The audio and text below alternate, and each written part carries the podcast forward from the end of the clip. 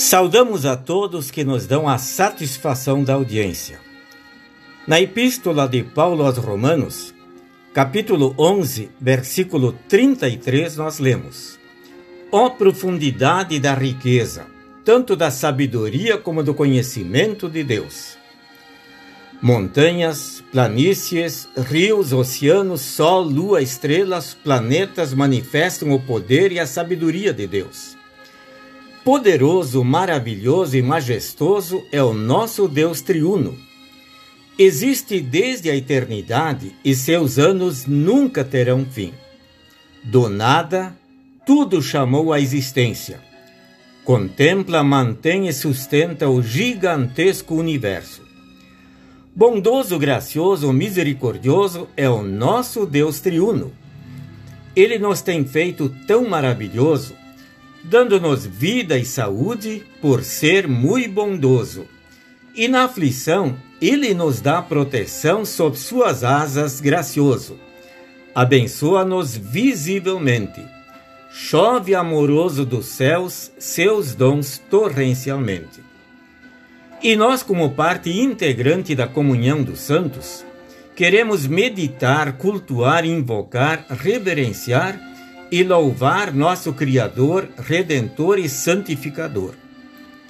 Paulo, após constatar a pequenez, a me mediocridade e a pecaminosidade dos homens, a nulidade e a incapacidade dos ídolos, os pretensos deuses, e reconhecer a misericórdia, a bondade, a majestade e a grandiosidade do único Senhor, cai de joelhos e exclama: Ó profundidade da riqueza, tanto da sabedoria como do conhecimento de Deus! Quão insondáveis são os seus juízos e quão inescrutáveis os seus caminhos! Qual a riqueza, a sabedoria, o conhecimento, o juízo, os caminhos de um Deus como Dagon, Astarote, Júpiter, Mercúrio, Baal e Diana?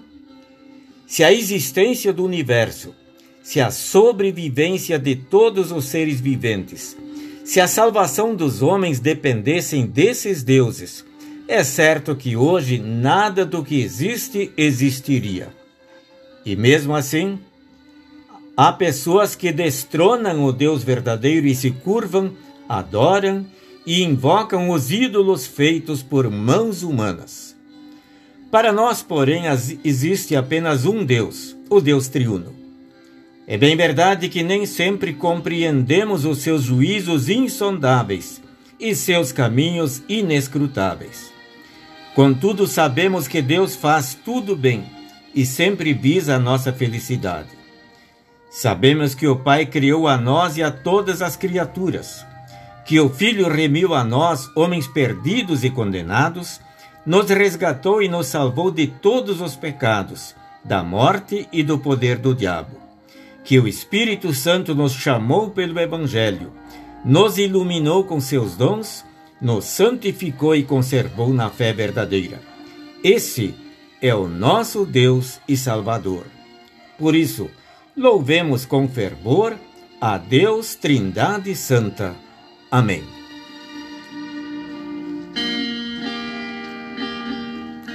A mensagem que nós ouvimos foi extraída do devocionário Segue-me.